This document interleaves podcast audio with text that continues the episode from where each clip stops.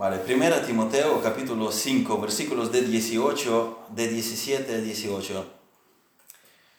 Primera Timoteo capítulo 5 versículos 17 y 18. Voy a predicar por primera vez en mi vida de la tablet. Soy muy anticuado para las tecnologías. Siempre había hecho las notas escritas a mano, si acaso imprimidas en papel. Pues la primera vez a ver si esto no me distraiga demasiado. Primera Timoteo capítulo 5 versículos 17 y 18. Y el título de hoy es El apoyo de los ministros del Evangelio. Vamos a leer la palabra de Dios. Los ancianos que gobiernan bien sean tenidos por dignos de doble honor, mayormente los que trabajan en predicar y enseñar, pues la escritura dice, no pondrás bozal al buey que trilla, y digno es el obrero de tu salario. Señor, te damos gracias que ahora podemos predicar tu palabra, que a pesar de las artimañas del diablo que busca nuestra destrucción, todavía tu palabra sigue predicándose. Y el diablo nos odia, pero él también sabe que este sentimiento es mutuo y te pedimos que tú nos afirmes en, en la predicación de tu palabra únicamente. Queremos saber y seguir lo que tú has dicho, aceptar eh, tu definición de la realidad de, de las cosas y te damos gracias que tú nos la diste a través de tu palabra escrita. Gracias por estas instrucciones tan precisas para el funcionamiento de tu iglesia y te pedimos que tú nos des gracia, entendimiento para seguir fielmente, estrictamente lo que tú nos has prescrito a través de tu palabra. Ayúdanos a entender eh, estas verdades muy prácticas y ponerlas por obra eh, en esta iglesia local según tú nos lo permites. En el nombre de Jesucristo te lo pido. Amén. Eh, la vez anterior eh, tocamos el tema del apoyo de los más necesitados en la iglesia, eh, específicamente de las viudas, el grupo más vulnerable en, de la sociedad en aquel entonces. Y creo que el principio general es que aquellas personas pueden contar con la ayuda continua de la iglesia, las que están solas y las que no pueden proveer para sí mismas, personas sin nadie en la familia.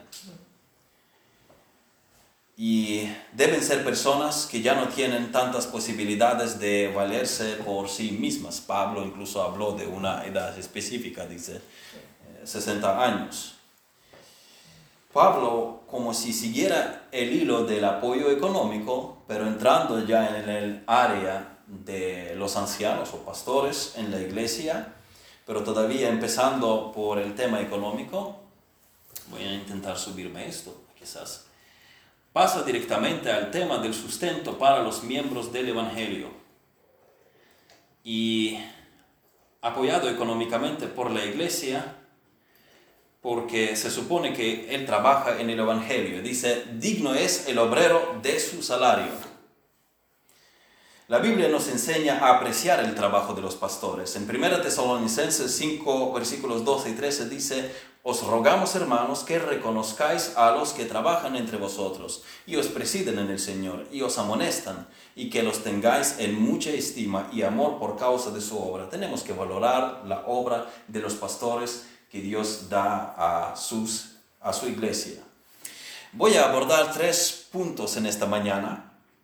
Primero, miraremos qué es lo que nuestro pasaje no enseña acerca de la dirección, acerca de la, del liderazgo en la iglesia.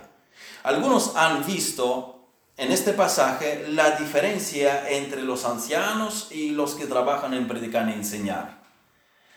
Ah, más bien algunos han visto la implicación de esto, porque eh, yo leí los comentarios de los que mantienen esta postura, que, hay, que existe división entre los ancianos que gobiernan y luego eh, aquellos, por otra parte, que enseñan.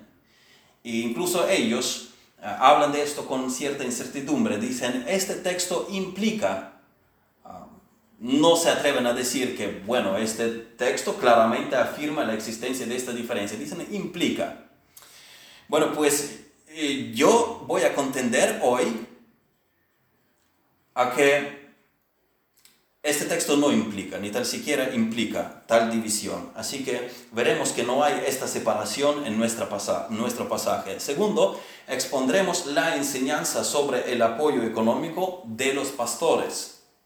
Y tercero, responderemos a algunas objeciones contra el apoyo económico de los ministros del Evangelio. Primero entonces, nuestro pasaje dice, los ancianos que gobiernan bien sean tenidos por dignos de doble honor, mayormente los que trabajan en predicar y enseñar.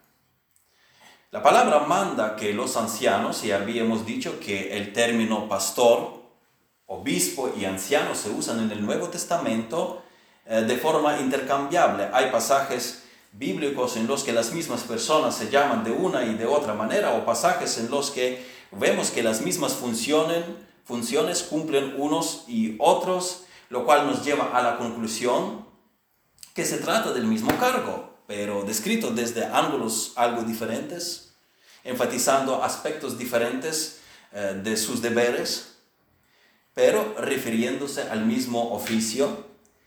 La palabra manda que los ancianos, estamos diciendo, o pastores u obispos, sean honrados. Aquí los que gobiernan bien sean tenidos por dignos de doble honor. Eso es lo que dice la palabra. Tenemos que honrarnos. Y los que gobiernan bien, doblemente, de una manera particular, sobresaliente.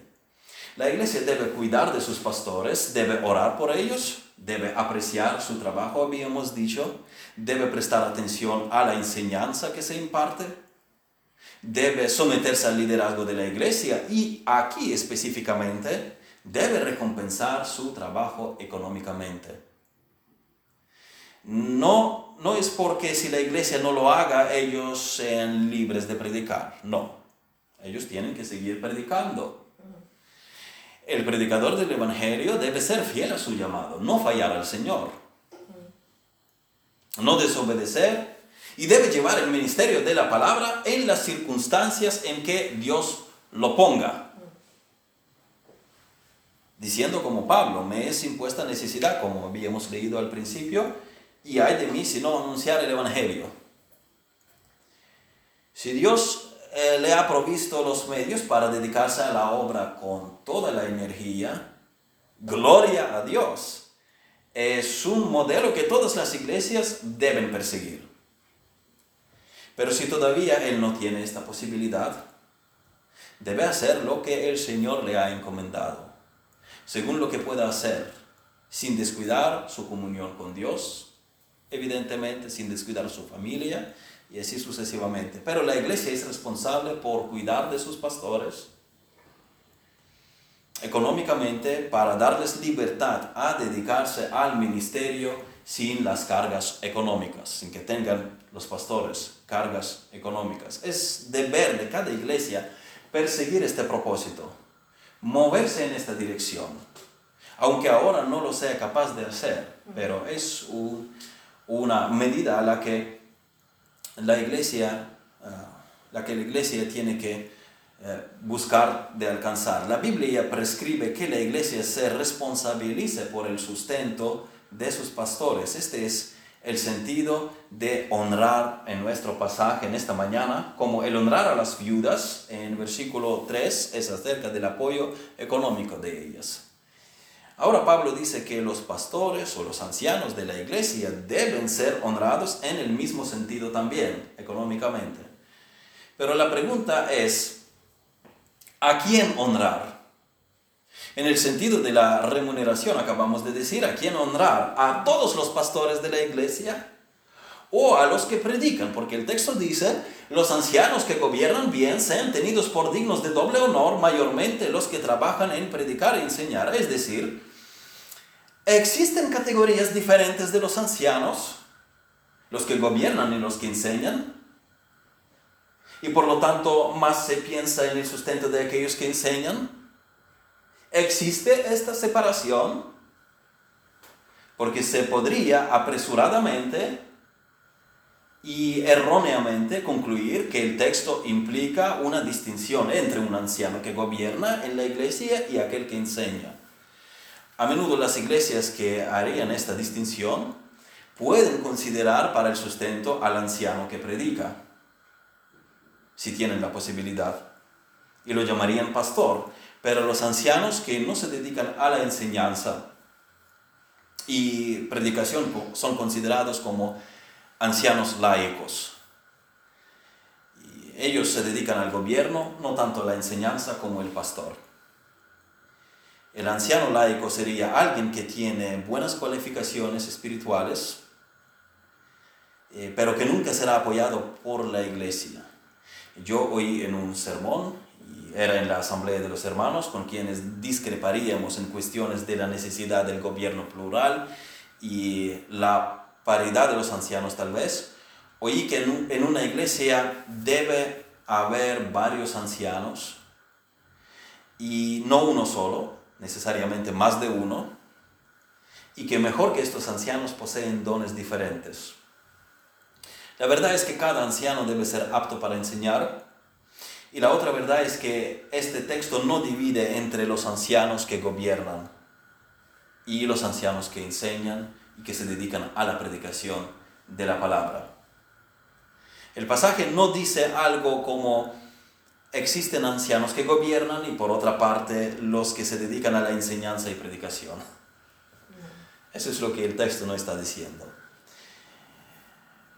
Eh, de modo que la división entre diversas categorías de ancianos a base de este pasaje es forzada, es artificial.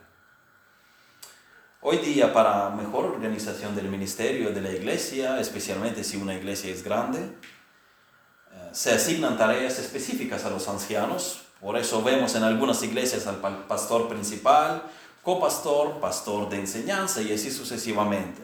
Pero esto está hecho en base de la conveniencia para el ministerio y comodidad de su organización, no en base de algún pasaje bíblico.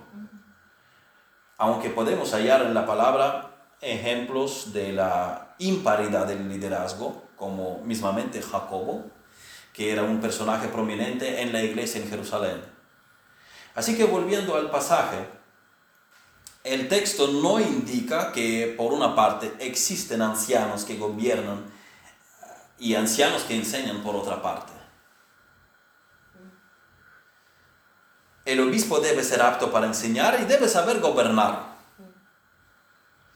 Más bien el texto dice que puede haber ancianos que estén más dedicados a la enseñanza y el apoyo se les aplica de una manera especial. Esto es la lectura plana del texto. Los ancianos que gobiernan bien sean tenidos por dignos de doble honor. Ninguno debe quedarse sin honor alguno, pero los que son más esforzados, pues presten más atención a estos. Ya de por ser calificados y asignados al cargo de pastor, ellos eran dignos de honor. Todos. Pero si lo hacen bien y superan nuestras expectativas, merecen ser honrados doblemente por su cargo y ser muy solícitos en su trabajo. Todos los ancianos deben ser honrados. Pero aquellos que gobiernan bien, prestarles más atención. Aquellos que han puesto esmero por encima de lo ordinario, que han sido fieles en todo lo que había sido encomendado a su cargo, que entre todos han sido los más laboriosos y desinteresados. Son dignos de una provisión más abundante, de un aprecio especial de su trabajo, de ser premiados de una forma particular. Todos los ancianos o pastores, que repetimos todo el tiempo, es lo mismo, pastor, obispo, anciano, han de ser apoyados por la iglesia según las posibilidades que en ella hay.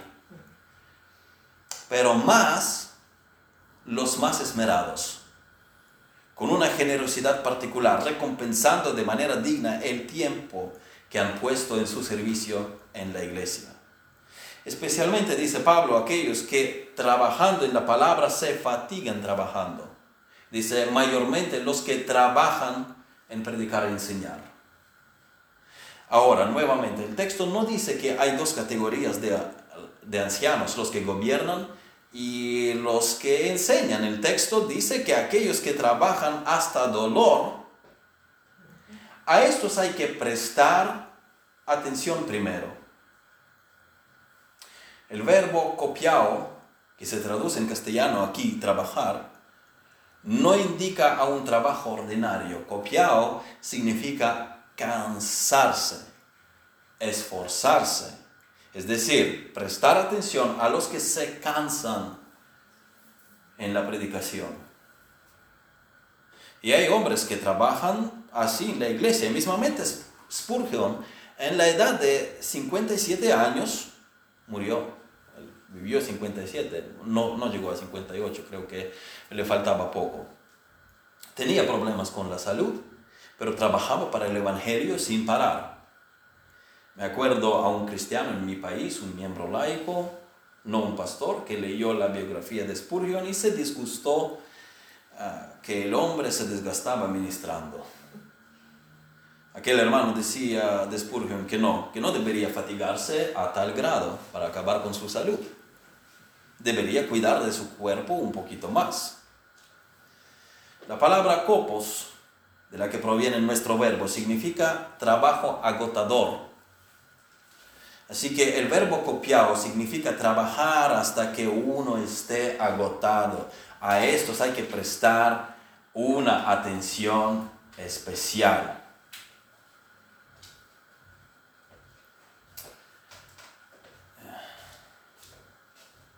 MacArthur también dice que este verbo enfatiza el esfuerzo aplicado para trabajar más que el trabajo en sí. esfuerzo aplicado para trabajar más que el trabajo en sí. La idea es prestar atención a estos hombres que están exhaustos trabajando en el Evangelio. Así que aquí no hay separación entre los ancianos que gobiernan y los que enseñan. Todos son ambas cosas. Un obispo debe ser conocido por ser apto de enseñar, así como por gobernar su propia casa para poder cuidar de la iglesia de Dios. Más bien el texto dice que puede haber ancianos que estén más dedicados a la enseñanza y a la predicación. Y el apoyo se les aplica de una manera especial. ¿Habrá algún pastor más dedicado a su ministerio que otro? estudiando, leyendo hasta la madrugada y luego aprovechando en la iglesia cada oportunidad para volver a enseñar algo. Bueno, no incitamos a nadie a consumirse para perder la salud a propósito, sino más bien que cada uno tenga su horario, su descanso, su disciplina, su trabajo y su recreo para reponer fuerzas, pero sí puede haber unos ministros de la palabra más esforzados que otros. Entonces puede haber algunas distinciones entre un anciano y otro en términos de su contribución de trabajo esmerado a la iglesia. Pero no son dos categorías diferentes. De modo que no son ancianos que no reciben apoyo económico y otros sí, en nuestro texto. Este texto dice que todos deberían ser apoyados. Pero ¿qué pasa con las iglesias que no pueden hacer esto? No pueden apoyar a sus ministros. ¿Qué hacen? Aún así deben avanzar hacia la conformidad bíblica. Es posible que las condiciones económicas no permitan que una iglesia mantenga a sus ancianos o a un anciano, si es una iglesia pequeña y no necesita más que un pastor, pero esas excepciones no son excusa para las iglesias que no quieren apoyar a sus pastores, sin importar cuál sea la situación económica de la iglesia. Para las iglesias pequeñas se puede empezar desde abajo y luego mejorar, avanzando en la dirección de lograr lo que se debe hacer de acuerdo con la Biblia. Pero vamos ahora a nuestro segundo punto. ¿Qué es lo que la Biblia enseña sobre el apoyo económico de los pastores? No voy a decir nada nuevo. Pasaré por los mismos pasajes que todos conocen, pero que no dejan lugar a la incertidumbre en cuanto a que el modelo hacia el cual las iglesias deben moverse es recompensar a sus pastores su trabajo. La Biblia no dice que esto debe ser un contrato, que debe ser un salario fijo, aunque la parte del versículo que dice digno es el obrero de su salario nos puede hacer pensar que no hay, no hay ningún problema con el salario. Pero repito, la Biblia no prescribe la forma en que la labor de un pastor debe ser recompensada. La Biblia dice, el que es enseñado en la palabra haga partícipe de toda cosa buena al que lo instruye, Gálatas 6.6. Pero si una iglesia es grande y pudiente y no cuida económicamente de sus pastores, muestra desobediencia a la palabra. Se perjudica a sí misma también porque lo que se hace se podría hacer mejor, el pastor podría llevar su ministerio mejor, la iglesia queda perjudicada al privarlo, pero antes que esto desobedece a las escrituras. Para empezar, el ministerio de Jesucristo no era financiado de su bolsillo. En los tiempos de Jesús, los maestros vivían de lo que enseñaban. En el mundo greco-romano, los filósofos obtenían sus ingresos para vivir de sus discípulos. Y así la enseñanza ha funcionado no solo en la antigüedad, también lo es hoy en día. La situación es la misma, profesor o maestro es una profesión y se paga también. Se invierte tiempo, se estudia para, para llegar a hacer esto. En el caso de Jesús, no es que hubiera tasas fijadas para matricularse, no. Pero ellos, Jesús y sus discípulos, vivían de la generosidad y hospitalidad de la gente que le escuchaba.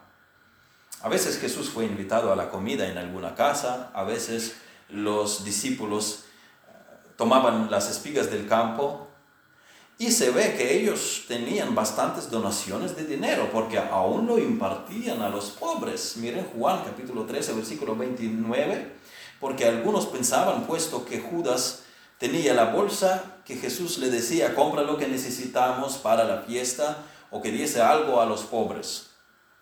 Es decir, ellos tenían una caja que no era vacía.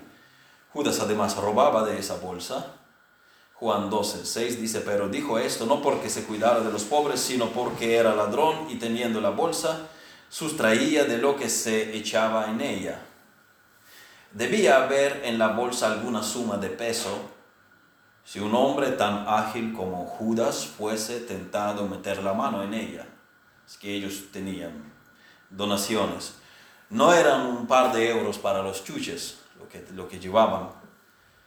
En fin, tenían dinero reunido y lo tenían bastante para compartir con otros. Particularmente el ministerio de Jesús fue patrocinado por algunas mujeres ricas. Lucas capítulo 8, primeros versículos leemos, aconteció después que Jesús iba por todas las ciudades y aldeas predicando y anunciando el Evangelio del reino de Dios, y los doce con él, y algunas mujeres que habían sido sanadas de espíritus malos y de enfermedades, María que se llamaba Magdalena, de la que habían salido siete demonios, Juana, mujer de Chuza, intendente de Herodes, y Susana y otras muchas que le servían de sus bienes. Así es como se sustentaba el ministerio de Jesucristo. Eh, y él se podía permitir predicar a tiempo completo. Apóstol Pablo, hablando del derecho de vivir del Evangelio, apeló precisamente a la enseñanza del Señor Jesús sobre el tema en nuestro pasaje cuando dijo, digno es el obrero de su salario. Refiriéndose a las palabras de Jesús en Lucas 10, 7, porque el obrero es digno de su salario.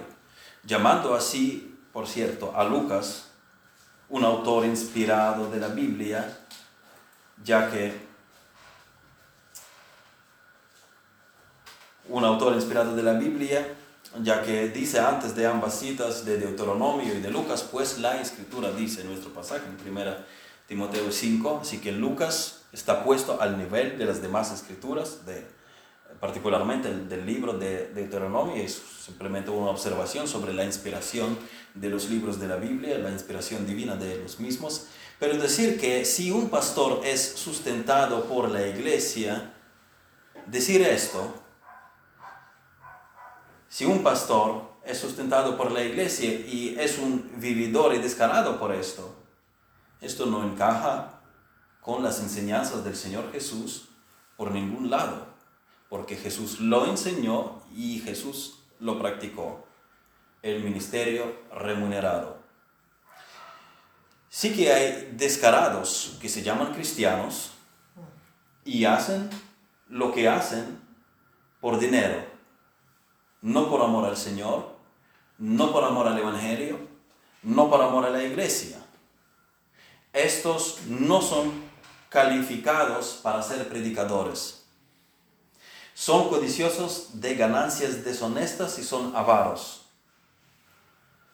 1 Timoteo 6:10 dice, porque raíz de todos los males es el amor al dinero.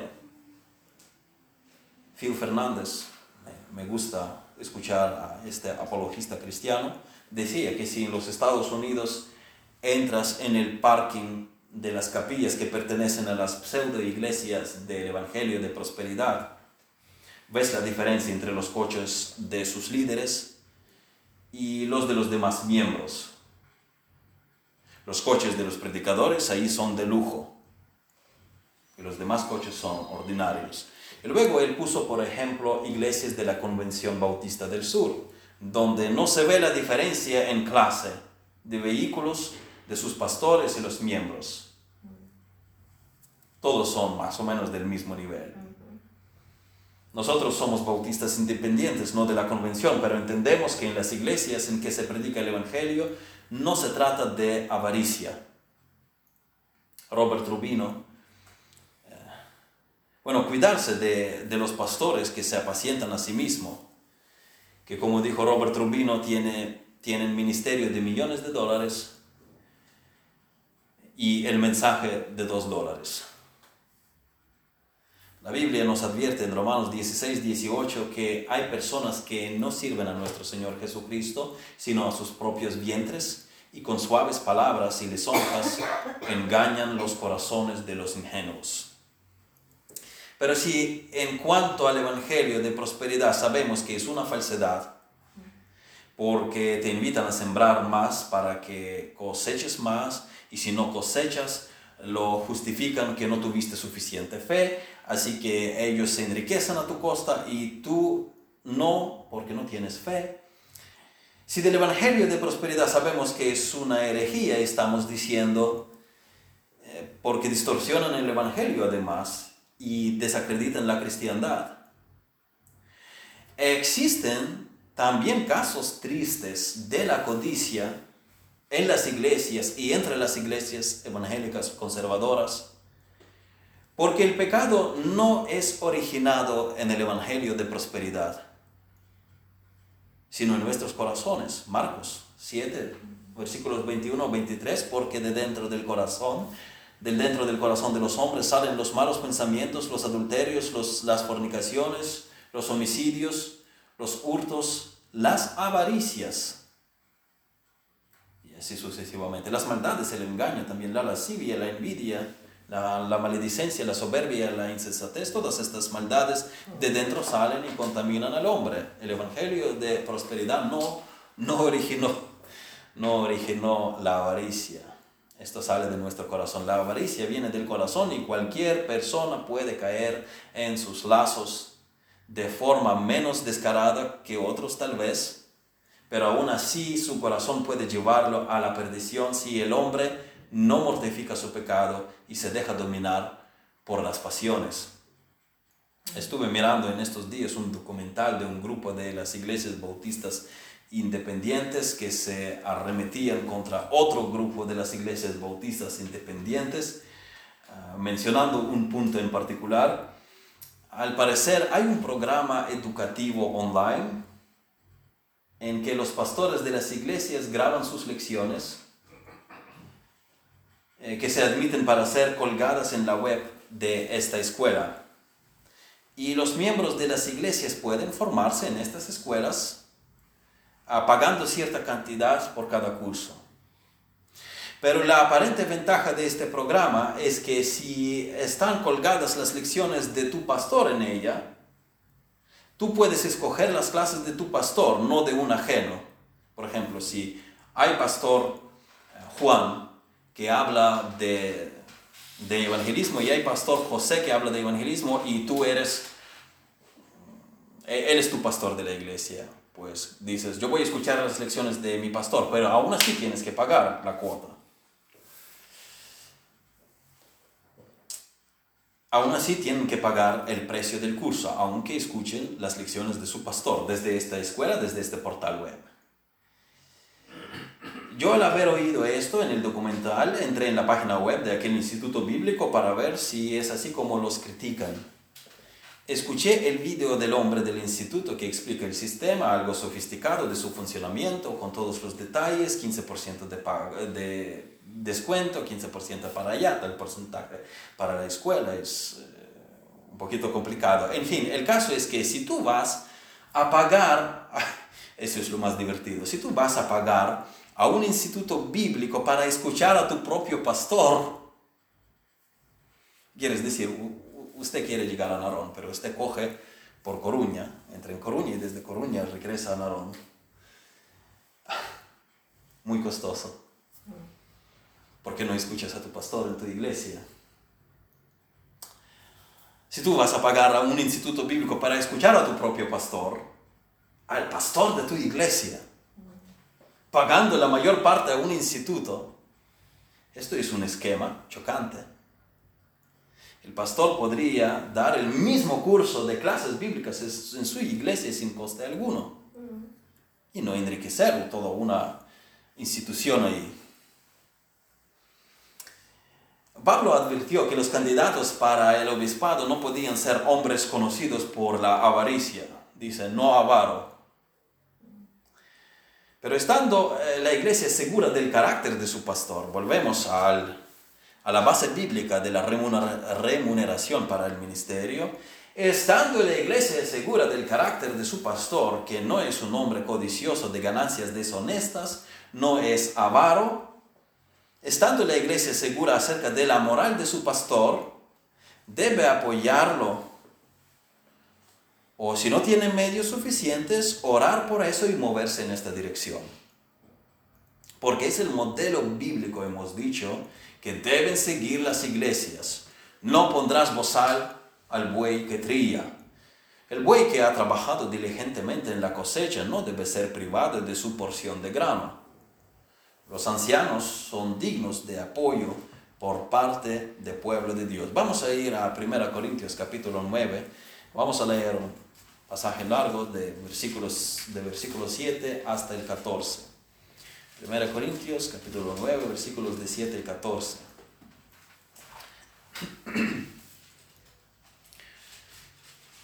¿Quién fue más soldado a sus propias expensas? Buena pregunta. ¿Quién planta viña y no come de su fruto? ¿O quién apacienta el rebaño y no toma de la leche del rebaño? Digo esto solo como hombre, ¿no dice esto también la ley? Es decir, es simplemente un razonamiento lógico que es correcto. Eh, lo que estoy diciendo es lógico todo, todo tiene sentido común. Pero aparte de eso, dice Pablo, la ley lo enseña. No dice eso también la ley, porque en la ley de Moisés está escrito, no pondrás bozal al, al buey que trilla, no al rey, al buey. ¿Tiene Dios cuidado de los bueyes? ¿O lo dice enteramente por nosotros? Pues por nosotros se escribió, porque con esperanza debe arar el que ara y el que trilla con esperanza de recibir del fruto. Si nosotros sembráramos entre vosotros lo espiritual, es gran cosa si segáramos de vosotros lo material. Si otros participan de este derecho sobre vosotros, ¿cuánto más nosotros? Pero no hemos usado de este derecho, sino que lo soportamos todo por no poner ningún obstáculo al Evangelio de Cristo. Luego lo explicaremos. ¿No sabéis que los que trabajan en las cosas sagradas comen del templo y que los que sirven al altar del altar participan? Así también ordenó Presten atención a esta palabra. Ordenó, no sugirió. Ordenó el Señor a los que anuncian el Evangelio que vivan del Evangelio. El modelo para el ministerio siempre ha sido sustentar a los que ministraban delante del Señor. En el templo los sacerdotes y levitas, cumpliendo con sus deberes, vivían de los ingresos que el templo tenía. No se trata de enriquecimiento, no se trata de hacerse fortuna bajo el pretexto de la religión, sino de tener la libertad para el servicio religioso. La conclusión de Pablo es sin ambigüedades, los que anuncian el Evangelio, que vivan del Evangelio. No es una sugerencia, es el modelo a seguir. Dice, así también ordenó el Señor a los que anuncian el Evangelio que vivan del Evangelio. Ordenó, suena inequívoco. Es algo que la iglesia debe pensar seriamente en ello y ponerlo por obra. Nuestra pequeña naciente iglesia es incapaz de hacer esto de forma sistemática, aunque creo que nosotros hemos tratado de valorar, valorar a los que enseñan la palabra pero en cuanto crezca y se establezca como una iglesia neotestamentaria plenamente funcional, debe procurar brindar el apoyo a sus ministros según las posibilidades que el Señor provee. La iglesia debe ser cautelosa a la hora de seleccionar a sus ministros, aplicando 1 Timoteo 3, aplicando Tito 1 y otros pasajes para valorar las calificaciones de los candidatos. Pero una vez tomada la decisión sobre la persona indicada, comprometerse con facilitarle cosas necesarias para su ministerio, para que su ministerio no sea obstaculizado y lo más eficaz posible. Un ministro del Evangelio debe plenamente dedicarse a su tarea y cuanto menos distracciones tenga mejor para todos, para la iglesia, que por lógica tendrá mayores oportunidades de contar con un ministerio de alto rendimiento, para la familia del pastor, su familia no perderá al marido, no perderá al padre en el hogar cuando éste, después de la jornada laboral en, en lo secular, tenga tiempo reducido para su hogar, y sin embargo la escritura exige del obispo que gobierne bien su casa. Y para el pastor mismo, él necesita ser constantemente alimentado de la palabra de Dios. Cuando surgió la necesidad del liderazgo en la gestión de los alimentos de la iglesia en Jerusalén, los apóstoles dijeron que no querían más carga para ellos, que ellos no pueden dejar la palabra de Dios para servir a las mesas. Y dicen que tienen que permanecer haciendo su tarea y nosotros persistiremos en la oración y en el ministerio de la palabra.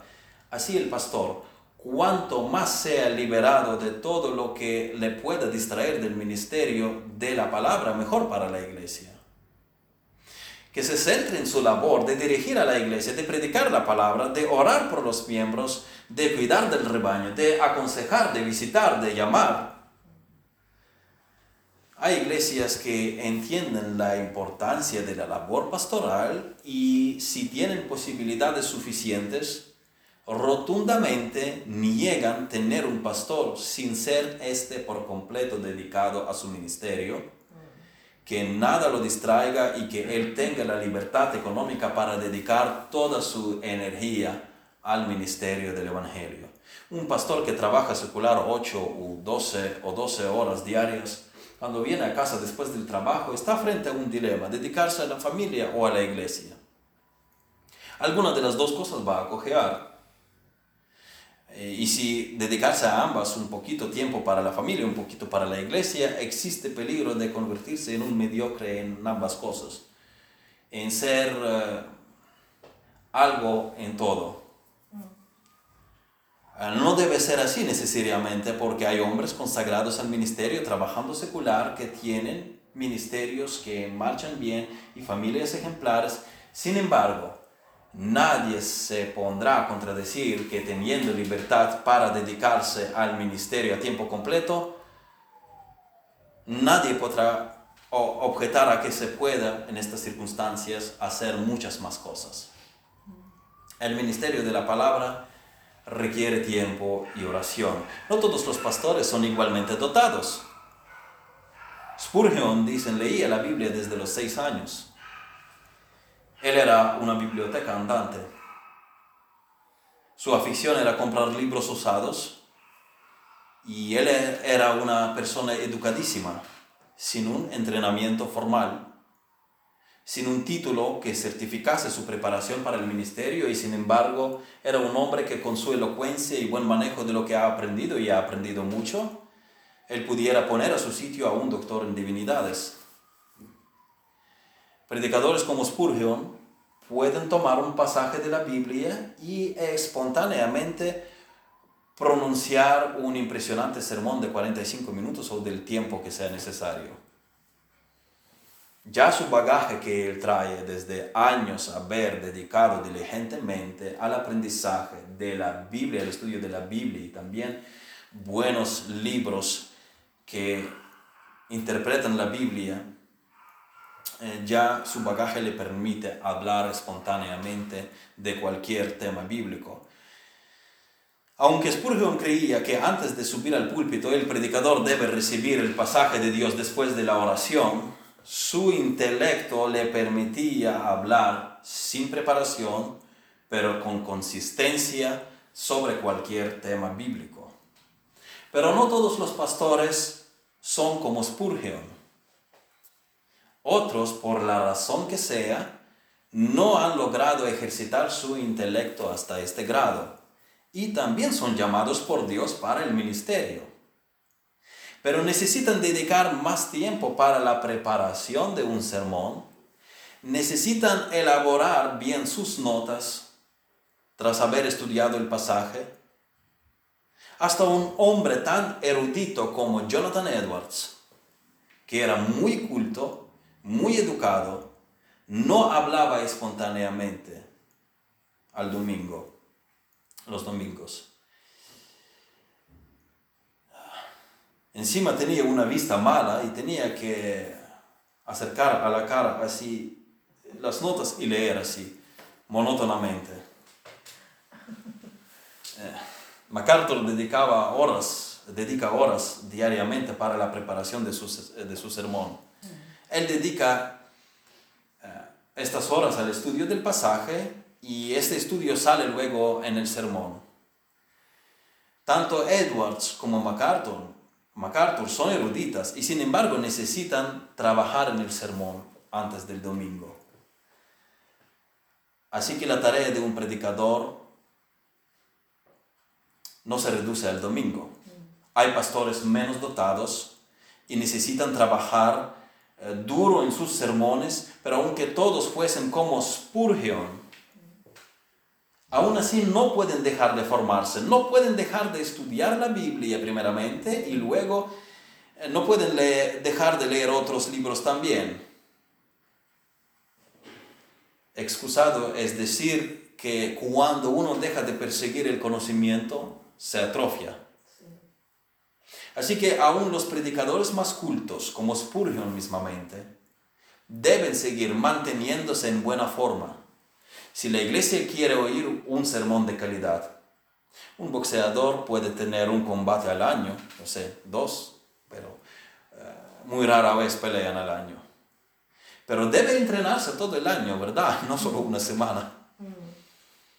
Un cocinero, cuando no son horas de la comida en el restaurante, prepara los ingredientes, eh, compra los alimentos, limpia los instantes, limpia las instalaciones y así sucesivamente. Añadan al deber del pastor de estudiar la Biblia y preparar el sermón también la necesidad de oración, oración especial por sí mismo porque los líderes del ministerio en la iglesia son los primeros blancos de Satanás, y era el pastor y serán dispersadas las ovejas. Oración por sí mismo y oración por cada miembro de la iglesia. Todos tenemos que orar los unos por los otros, pero especialmente los pastores necesitan rogar a Dios que el trabajo de ellos con cada alma en la iglesia no sea en vano que Dios bendiga la labor de ellos y que los miembros produzcan fruto, que Dios derrame amor ferviente en el corazón del pastor hacia cada uno de los que el Señor le ha encomendado. Añadan a esto las visitas, la consejería, otras gestiones y tareas en la iglesia. Un ministro del Evangelio debe dedicarse a su llamado lo mejor que pueda. Y la iglesia debe suplir todo lo que pueda para que el ministerio de la palabra sea lo más próspero posible espiritualmente hablando. La mera importancia de la tarea a la que un pastor se dedica sugiere que exista la posibilidad de dedicar a ella toda la energía que se pueda. A un dentista se le paga, a un carpintero se le paga, a un maestro se le paga. ¿Por qué hemos de pensar que la tarea del pastor es de menor importancia, que exige menor energía, menos cualificación, menos preparación, menos atención, menos tiempo, menos respeto? Pablo dice, los ancianos que gobiernan bien sean tenidos por, por dignos de doble honor. Esto no es una forma de honrar el ministerio pastoral y aquellos que se dedican al mismo cuando uno dice, por ejemplo, ajá, tú quieres vivir del Evangelio. Significa que vives a expensas de otros. Fíjense que este razonamiento es irrespeto total al pastor y su ministerio, a no ser que se trate de algún pastor en particular que es un vago y no hace nada y de verdad vive del Evangelio simplemente, sin trabajar. Ahí se puede decir entonces que sí, que vive a expensas de otros sin dar un palo al agua. Pero si el hombre es diligente y trabajador en el área en que está puesto, ¿cómo te atreves a decir que él simplemente vive a expensas de otros y no trabaja viviendo? Querrías decir que él trabaja en la viña del Señor. Pero entonces si trabaja, no solo vive, Digno es el obrero de su salario. Es lo que enseña la Biblia. Nos tenemos que dejar un poco de espacio, un poco de tiempo para algunas objeciones en contra de la remuneración del ministerio pastoral. Así que, así que nuestro tercer punto. Algunos piensan que si hay pastores cuyo trabajo no es remunerado, es una señal de una iglesia con una mentalidad más espiritual. El hecho es que esto es una señal de que la iglesia está desobedeciendo la palabra de Dios. Esto significa que ninguno de los ancianos de la iglesia gobierna bien, o simplemente que la gente no cree en eso, no cree que debe apoyar a sus pastores. Entonces tú tomas algo que lo que enseña la Biblia y lo interpretas como un error. La Biblia dice, no pondrás bozal al buey que trilla, pero tú lo lees y concluyes que sustentar al pastor está mal. Es un descaro por parte del pastor recibir remuneración y no se debe practicar esto. Pero la Biblia dice que se debe practicar He oído en un sermón que la Biblia enseña ambos modelos, ministerio con remuneración y sin ella. Yo diría que la Biblia enseña un modelo con las excepciones legítimas. Pero no podrían decir, eh, pero más bien nos podrían decir que no, que Pablo hacía tiendas y decía en 1 Corintios 9 que él podría contar con el apoyo económico, pero lo renunció por causa del Evangelio. Eh, como dicen los versículos a continuación, vamos a leer de 1 Corintios 9, versículos de 15 a 19. Así que esto es, se supone que debemos hacer todos, renunciar del sustento. Vamos a leer este pasaje, 1 Corintios 9, versículos de 15 a 19, dice, pero yo de nada de esto me he aprovechado. Es decir, yo tenía derechos, pero no, no hice uso de ellos. Ni tampoco he escrito esto para que se haga así conmigo, eh, porque prefiero morir antes que nadie desvanezca esta mi gloria, pues si anuncio el Evangelio no tengo por qué gloriarme, porque me es impuesta necesidad, y hay de mí si no anunciar el Evangelio, por lo cual, si lo hago de buena voluntad, recompensa tendré, pero si de mala voluntad la comisión me ha sido encomendada, ¿Cuál pues es mi galardón? Que predicando el Evangelio presente gratuitamente el Evangelio de Cristo para no abusar de mi derecho en el Evangelio, por lo cual, siendo libre de todos, me he hecho siervo de todos para ganar a mayor número. Y se puede leer el pasaje hasta el final. Sí, es cierto, Pablo pone a sí mismo en ejemplo a los corintios para incitarlos a imitar su ejemplo y no obrar egoístamente para que en la iglesia en Corinto cada miembro piense en los demás. Y él dice, miren mi ejemplo, miren lo que yo podría, ah, como yo podría vivir, pero renuncié por buena causa. Porque ustedes no pueden renunciar en otras áreas también, por el bien de otros hermanos. Esta sección larga de Primera Corintios que incluye capítulo 9, comienza aún en el capítulo 8, donde Pablo toca el asunto de lo sacrificado a los ídolos. Después del capítulo 9, el apóstol hablará sobre la cena del Señor y luego vienen Luego vienen los dones espirituales, un área en que también los corintios fueron llevados por su egoísmo. Y Pablo les pone a sí mismo en ejemplo, hagan como yo, piense cada uno en el bien del otro, piensen en el bien de la iglesia. Tú tienes tu ambición, tú tienes tu preferencia, renuncia a esto si hace falta para ganar a tu hermano. Si esa es la vía en la que tú puedes ganar a tu hermano, ve por esta vía. Miren, como yo he renunciado a los derechos que me corresponden, así hagan ustedes también. Cefas, Pedro, goza de ellos, de los derechos. Yo no, podría, pero no quiero, por el bien de ustedes. Es mi decisión, yo voluntariamente, no porque nadie me quisiera ofrendar. Y ahora quiero que ustedes, corintios, hagan lo mismo en las áreas en que la iglesia sufre perjuicio. Pablo no quiere decir que todos los ministros del Evangelio renuncien al sustento. Él voluntariamente lo hizo. Él dice, habíamos leído versículo 19, por lo cual, siendo libre de todos, me he hecho siervo de todos para ganar a mayor número. Él quiere ganar mayor número. Pero fue su elección. Lo mismo él dice que podría tener una esposa como Pedro, pero renunció a este privilegio para estar más aún comprometido con la obra. Versículos 3 y 4, ¿acaso no tenemos derecho de comer y beber? No tenemos derecho de traer con nosotros una hermana por mujer, como también los otros apóstoles y los hermanos del Señor y Cefas. Es una excepción de Pablo que él ha decidido así. No quiere decir que todos ahora renuncien al casamiento. Hay un principio, dejará el hombre a su padre y a su madre y unirá a su mujer.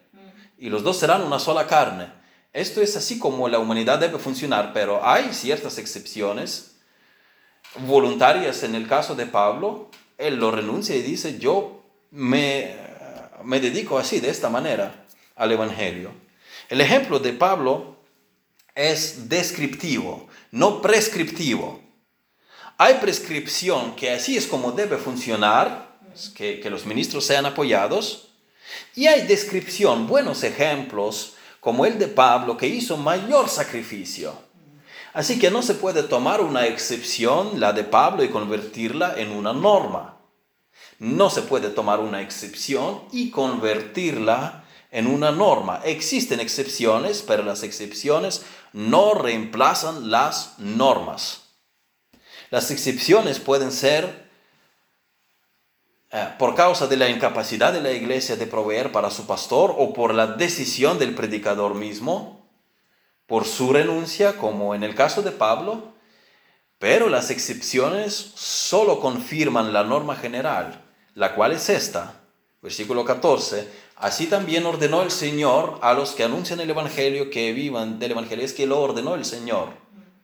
No se trata de que la iglesia lo ordenara. El Señor lo ordenó. Este es el principio. ¿Existen excepciones? Sí, pero el principio a seguir predeterminadamente es que las iglesias apoyen económicamente a sus ministros. Esta es la norma que yo tomé voluntariamente la decisión de hacer tiendas en lugar de aceptar el sustento de la iglesia, es mi elección. Ah, además, lo vamos a ver ahora, que no con todos Pablo actuó así. De ustedes yo no quise tomar, dice a Corintios. De otros tomé, de ustedes no. Por el bien de ustedes. Y lo menciono ahora, dice, para que ustedes aprendan a pensar en el bien de los hermanos también, que aunque sea el tiempo de la comida de confraternidad, lo usen para gozar de comunión no para que cada cual piense en sí mismo. Pero antes de exhibir su ejemplo de la renuncia de los derechos, Pablo recordó que el principio predeterminado es este, que los que anuncian el Evangelio vivan del Evangelio. Lean detenidamente el pasaje otra vez. ¿Quién fue jamás soldado a sus propias expensas? ¿Quién planta viña y no come de su fruto? ¿O quién apacienta el rebaño y no toma de la leche del rebaño? Digo esto solo como hombre, ¿no dice esto también la ley? Porque en la ley de Moisés está escrito, no pondrás bozal al buey que trilla. Y así continuando hasta el versículo 14, así también ordenó el Señor a los que anuncian el Evangelio que vivan del Evangelio. Pablo también dice en otras instancias, que ha renunciado de su derecho a, de vivir de la obra del Evangelio. A los Efesios Pablo dijo así, Hechos capítulo 20, versículos 33 a 35, dice, ni plata, ni oro, ni vestido de nadie he codiciado. Aquí se trata de la codicia. Él no quería causar impresión de, mira, yo trabajo para esto, para que me deis de comer. El resto no me importa. Yo quiero salario. No, él, no, él quería evitar esta impresión. Por eso dice, yo no lo he codiciado, no he trabajado para que me recompensasen. He trabajado por el Evangelio. Debe ser recompensado el predicador, sí, pero su motivación debe ser el amor al Señor y a su Evangelio, sin esperar, sin mirar la mano. Antes vosotros sabéis que para lo que me ha sido necesario a mí y a los que están conmigo, estas manos me han servido. En todo os he enseñado que trabajando así se debe ayudar a los necesitados y recordar las palabras del Señor Jesús que dijo, más bienaventurado es dar que recibir. Lo que quiere decir Pablo es que su motivación en el ministerio nunca fue la búsqueda de enriquecimiento de otros Dice, yo no he codiciado ni oro, ni plata, ni vestido de ustedes. El amor al dinero era la marca distintiva de todos los falsos maestros. Y Pablo, por cierto, en este capítulo 20 de Hechos, él advierte de los lobos rapaces, que no perdonarán el rebaño. Y su marca distintiva es sí, es la búsqueda de enriquecimiento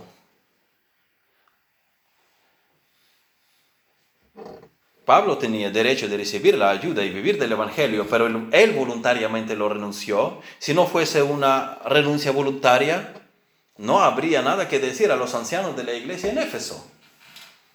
Si todos los predicadores deberían renunciar del sustento, entonces ¿de qué estás hablando, Pablo? ¿Qué mérito hay en lo que has hecho o lo que acabas de decir? ¿Cuál es el punto de decir, yo no quise tomar nada de ustedes? Hiciste lo que debiste hacer, hiciste lo que todos hacen. Pero Pablo ahí lo destaca. Pero ahí está, Pablo no está obligado a renunciar, sino que él mismo lo ha decidido proceder así. En otras ocasiones, él sí que aceptó lo que se le daba y no se siente remordido por esto. Es así como debe funcionar es así como ordenó el Señor. Segunda Corintios capítulo 8 versículos 8 y 9 dice, abróchense cinturones, porque miren lo que dice Pablo. He despojado a otras iglesias, recibiendo salario para serviros a vosotros. Miren, de ustedes, Corintios, no he tomado, pero mi ministerio a ustedes fue costeado por otras iglesias. Y cuando estaba entre vosotros y tuve necesidad, a ninguno fui carga, pues lo que me faltaba lo suplieron los hermanos que vinieron de Macedonia y en todo me guardé y me, me guardaré de, de seros gravoso. Él no aceptó las ofrendas de Corintios, pero sí que aceptó de otras iglesias para servir a los corintios. ¿Ha renunciado Pablo siempre a la remuneración? No. A los corintios él dice, he despojado otras iglesias para servir a ustedes.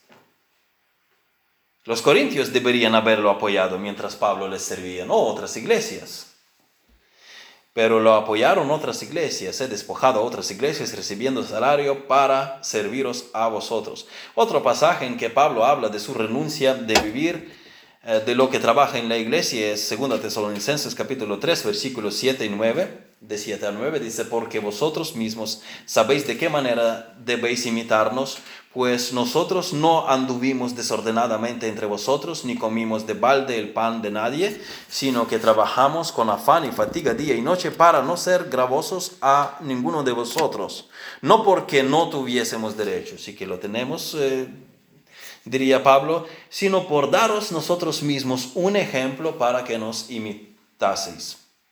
Nuevamente, Pablo matice que tenía derecho de vivir del Evangelio, no porque no tuviésemos derecho, pero él voluntariamente quiso trabajar secular para mostrar a los tesalonicenses que así es como se debe vivir a diario, trabajar duro, no vivir del ocio.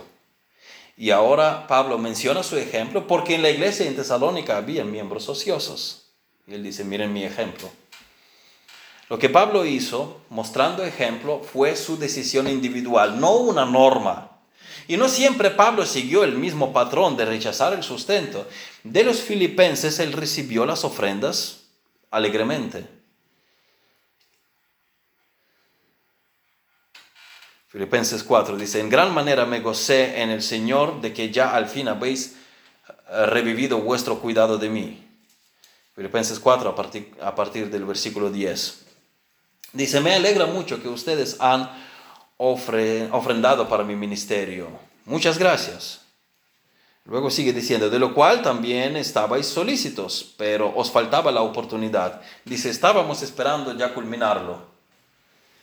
No lo digo porque tenga escasez, pues he aprendido a contentarme cualquiera que sea mi situación. Sé vivir humildemente y sé tener abundancia. En todo y por todo estoy enseñado, así para estar saciado como para tener hambre, así para tener abundancia y como padecer necesidad. Todo lo puedo en Cristo quien me fortalece. Sin embargo, bien hicisteis en participar conmigo en mi tribulación. Pablo al recibir sus ofrendas no dice, hoy, eh, ¿para qué es eso? Eh, pero no hace falta. Eh, no, dice, han hecho bien en ofrendar. Así es como hay que hacer. Bien hicisteis en participar conmigo en mi tribulación. Y sabéis también vosotros, oh filipenses, que al principio de la predicación del Evangelio, cuando partí de Macedonia, ninguna iglesia participó conmigo en razón de dar y recibir, sino vosotros solos, pues aún en Tesalónica me enviasteis una y otra vez para mis necesidades. Encima, encima eran más de una sola ofrenda. Luego él termina, no es que busque dádivas, sino que busco fruto que abunde en vuestra cuenta. Oigan, Dios les recompensará su sacrificio por el Evangelio. Cuando ofrendas para el ministerio, no pienses en esto como en una carga, como quien dice, eh, no queda ningún remedio que me obliguen, déjame echar aunque sea una moneda de un euro para que nadie diga nada y así sucesivamente. Piensen que participando en las necesidades de otros, particularmente en el contexto del tema de hoy, en las de los predicadores del Evangelio, te haces partícipe en el avance del Evangelio y Dios valora tu sacrificio. Pero todo lo he recibido Pablo dice a los filipenses, si tengo abundancia y estoy lleno, habiendo recibido de Epafrodito lo que enviasteis. Dice, lo he recibido todo, todo está aquí, muchas gracias. Pablo no se disculpa ante los filipenses. Ay, qué situación más incómoda, perdón, perdonen la molestia. No, dice muy bien por ustedes. Olor fragante, sacrificio acepto, agradable a Dios. Es culto para Dios lo que ustedes han hecho. Mi Dios pues suplirá todo lo que os falta conforme a sus riquezas en su gloria en Cristo Jesús. Ustedes no han perdido nada. El Señor suplirá todo lo que ustedes necesiten espiritualmente, tanto como en lo material. No que necesariamente sean ricos y prósperos. como el Evangelio de la Prosperidad manipula, sino el Señor proveerá para las necesidades de sus hijos, considerando su generosidad y solicitud en participar en el reino de Dios. Es el sacrificio, es nuestro sacrificio por el reino de Dios, tanto el ofrendar como nuestro tiempo, nuestra energía, las cosas, todas las cosas que sacrificamos para el Señor y para su reino. Un día hablaremos del tema de las ofrendas. Eh, no practicamos, habíamos dicho, los diezmos, sino las ofrendas voluntarias. Es lo que vemos en el Nuevo Testamento, pero cada miembro, cada miembro debe ofrendar en la iglesia, como dice Pablo, cada uno, cada uno, de como propuso en su corazón, no con tristeza ni por necesidad, porque Dios ama al dador alegre, 2 Corintios 9:7. Concluimos aquí. Pablo negaba el sustento de algunos, pero recibía de otros a los de los tesalonicenses, él dice que prefirió trabajar para darles ejemplo. Ellos necesitaban un ejemplo. Y sin embargo, estando en Tesalónica, él recibió ofrenda de los filipenses. Dice a los corintios que no quiso vivir de su trabajo con ellos, pero para trabajar con ellos recibía también las ofrendas de las iglesias en Macedonia. Pablo valoraba las circunstancias y tomaba la mejor decisión. La regla es que un ministro del Evangelio debe ser apoyado. Las ocasiones de Pablo de voluntariamente renunciar a ello debían a su compromiso personal, como dice, por no poner ningún obstáculo al Evangelio de Cristo. Algunos podrían concluir que a Pablo solo le interesaba el bolsillo de los oyentes, que en cuanto se vaciaba, Él los dejaría marchando a otro lugar feliz de la vida. Pues para que nadie piense así, trabajo yo solo para que vean que no tengo otro interés que ustedes reciban el Evangelio. Y luego esto sería útil en no dar la impresión a nadie, a nadie que la cristiandad es acerca del carrerismo marketing, no tienes trabajo, ven y crece aquí. No. Pablo aseguró que nadie eh, pensase que su ministerio es acerca de dinero. Yo me acuerdo de un programa misionero en mi país en que querían eh, plantar las iglesias en cada ciudad principal de comarca y había muchas, había miles de estas iglesias donde todavía no había una iglesia bautista. Entonces estaban reclutando a los misioneros y decían, mira, cada misionero recibirá un salario mensual, recibirá una casa, le alquilaremos una casa y de regalo un ordenador. Bueno, la, la oferta es muy tramposa. ¿Por qué? Habrá algún misionero que dirá, yo soy llamado por el Señor para la obra, ¿sí? Y he orado creo que voy a ir en esta dirección. Pero tal vez habrá hombres que, que han perdido trabajo, que en la vida no les ha ido muy bien y dicen, anda, mira qué oportunidad. Y entonces Pablo quisiera evitar crear, crear estas impresiones. La cristiandad no es acerca de esto. A los filipenses Pablo dijo, no lo digo porque tenga escasez, pues he aprendido a contentarme cualquiera que sea mi situación. Oigan, yo puedo vivir perfectamente de una o de otra manera. Lo que me importa es predicar el Evangelio. Así que no se preocupen, dice, no estoy buscando su dinero. No es que busque dádivas, dice. Ustedes dieron Bien, pero si no dieron, sé vivir humildemente y sé tener abundancia. En todo y por todo estoy enseñado, así para estar saciado como para tener hambre, así para tener abundancia como para padecer necesidad. Para ustedes es mejor que ofrenden, porque en su recompensa, porque eso será su recompensa en el porvenir. No es que busque dádivas, sino que busco fruto que abunde en vuestra cuenta. De modo que Pablo en algunas ocasiones renunciaba a la remuneración, en otras no, e incluso animaba en que se siguiera eh, por la misma línea, que Está bien, eso es normal, eso es así como el Señor ha diseñado el servicio, que los que trabajan en el templo, que vivan del templo. Pero hay ocasiones en las que Él voluntariamente ha renunciado por el bien, por la causa del Evangelio. Por cierto, en todas las renuncias del sustento son... Eh, ah, no todas las renuncias del sustento de la iglesia son tan espirituales. La Biblia dice que un anciano no debe ser codicioso de ganancias deshonestos, deshonestas, no debe ser avaro. Eh, si son codiciosos y por eso no quieren aceptar el apoyo de la iglesia, porque en el mundo se paga mejor, entonces se descalifican a sí mismos. Un miembro de una iglesia en los Estados Unidos dice al de la otra, nuestro pastor es mejor que el suyo porque la iglesia no le paga salario. Él ministra sus propias expensas. Y eso es más espiritual. Y el otro le preguntó, ¿y cuánto cobra de su trabajo secular? Le nombró la suma y era bastante mayor de lo que la iglesia podía ofrecerle. Miren, yo personalmente no lo veo más espiritual renunciar a una paga menor, pero suficiente renunciarla y no aprovechar la oportunidad de oro de estar dedicado al estudio de la Biblia, oración, preparación de sermones, consejería, trato con los miembros, visitas y otros deberes pastorales. Renunciar todo esto y seguir en un trabajo secular mejor pagado, eso yo no lo veo más espiritual, a no ser que el hombre tenga ocho hijos y la iglesia no puede cubrir sus necesidades de una, de una familia numerosa. Aún así se puede ir buscando un empleo a tiempo parcial y aceptar la proposición de la iglesia para tener cierta libertad, si no plena, y dedicarse a la oración y la palabra.